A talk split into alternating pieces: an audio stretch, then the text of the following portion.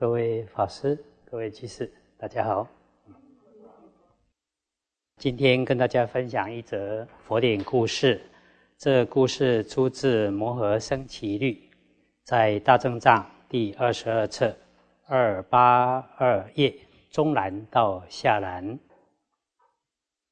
释迦牟尼佛晚年时，提婆达多对佛说：“世尊，您衰老了，不如把僧团交给我来领导。”但世尊说：“我不设受众。”我亦是生数，意思就是我也是僧团中的一员，应该是以法来摄生，就是以真理跟德性来统摄大众生，不是靠个人来领导。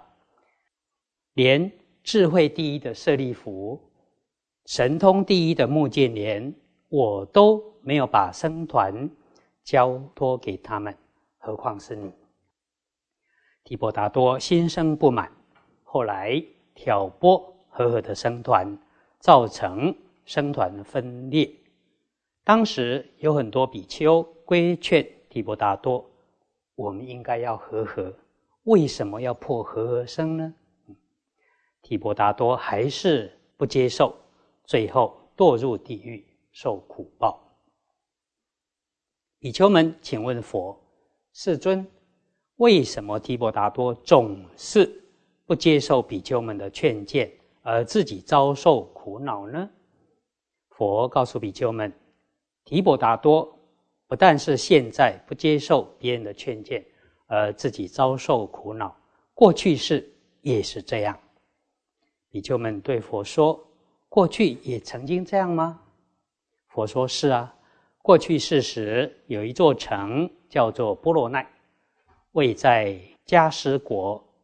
当时有一位婆罗门在旷野挖了一口供大众取水饮用的水井。放牧的人、捡拾木材和杂草的人，乃至路过的行人，大家都到这口井取水饮用或沐浴净身。傍晚时，有一群野干也来到井边喝地面残留的水。可是野干群中的首领偏偏不喝地面上的水，直接将头伸进用来汲水的瓦罐里喝水。他喝完水之后，就用头顶起瓦罐，然后故意将瓦罐摔破，还将。残破的瓦罐口套在脖子上玩弄，许多野干都纷纷对首领说：“即使是一片湿润的树叶，也有它的功用。像很干燥的时候啊，一点水都没有，这一片湿润的树叶还可以用来滋润嘴唇，应该要好好的珍惜守护。更何况。”这个汲水的瓦罐可以利益很多人。野干首领说：“我只管自己玩的爽快就好，其他人会怎么样，和我有什么相干？”当时有路人告诉婆罗门说：“您放在井边的瓦罐已经被打破了。”于是婆罗门就补放了一个新的瓦罐，可是。跟以前一样，新的瓦罐也被野干首领故意摔破。就这样，不止摔破一个，甚至连续摔破了十四个瓦罐。这群野干一而再、再而三的劝谏，可是野干首领完全不理会。当时婆罗门心里想：我挖了这口井是为了利益大众。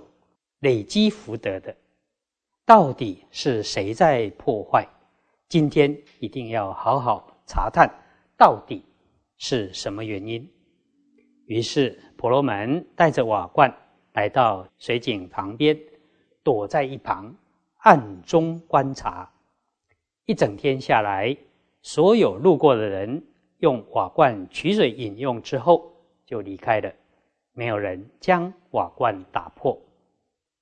一直到傍晚，看到一群野干来井边喝残留在地面上的水，唯独野干首领把头伸进瓦罐中喝水，喝完之后就将瓦罐摔破。婆罗门看到这种情形，便想：可恶！就是这只野干故意破坏我用来累积福德的水井。于是婆罗门回去制作了一个木罐。这个木罐不但坚固难破，而且能让头容易伸进去，却很难拔出来。婆罗门拿着木罐放在水井旁边，手里握了一根棍棒。躲在隐秘的地方观察守候着。同样的一整天下来，路人都喝了水就离开了。到了傍晚，这群野干又出现了，就像之前一样，其他的野干都喝地面上残留的水，只有野干首领喝罐中的水。不过这次他喝完水，想要摔破木罐，却。怎么样也摔不破。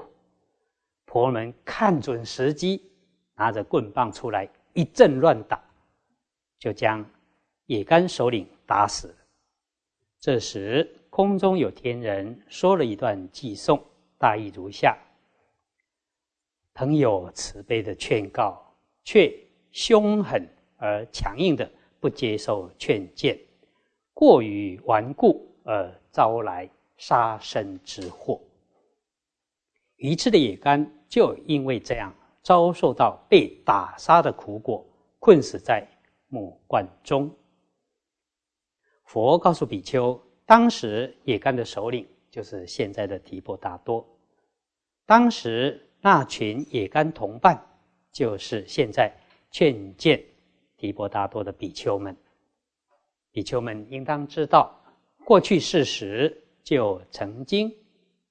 不接受朋友的好心提醒，导致自己丧失了性命；现在又不接受比丘们的劝谏，将会堕入恶道，遭受漫长时间的苦果。啊，这个故事让我们反省：一般人听到别人指正自己的过失，总是很难听得进去。所以说，忠言逆耳。良药苦口，在儒家里也有这样的话：“子路闻过则喜，与闻善言则败。”子路闻过则喜这一点，倒是值得我们学习。有人指责他的过失，他很欢喜的接受。大禹听了善言，甚至恭敬的礼拜。另有一句话说：“圣人过多，贤人过少，愚人无过。”愚人无过，其实并不是愚笨的人没有过失，而是他自己总觉得千错万错都是别人的错，自己一点都没有错。贤人过少，是觉得我有些地方做的不圆满，这过失。由我自己来承担。圣人过多，则是圣人以救度苍生为己任，做的不圆满，要多加努力，并不是众生愚痴，而是自己智慧慈悲不足，努力还不够。人或多或少都有过失，但知过能改，善莫大焉。我们如有过失，应好好的接受别人的劝勉、忏悔，就能得清净。啊啊！以上以这些与大家共勉。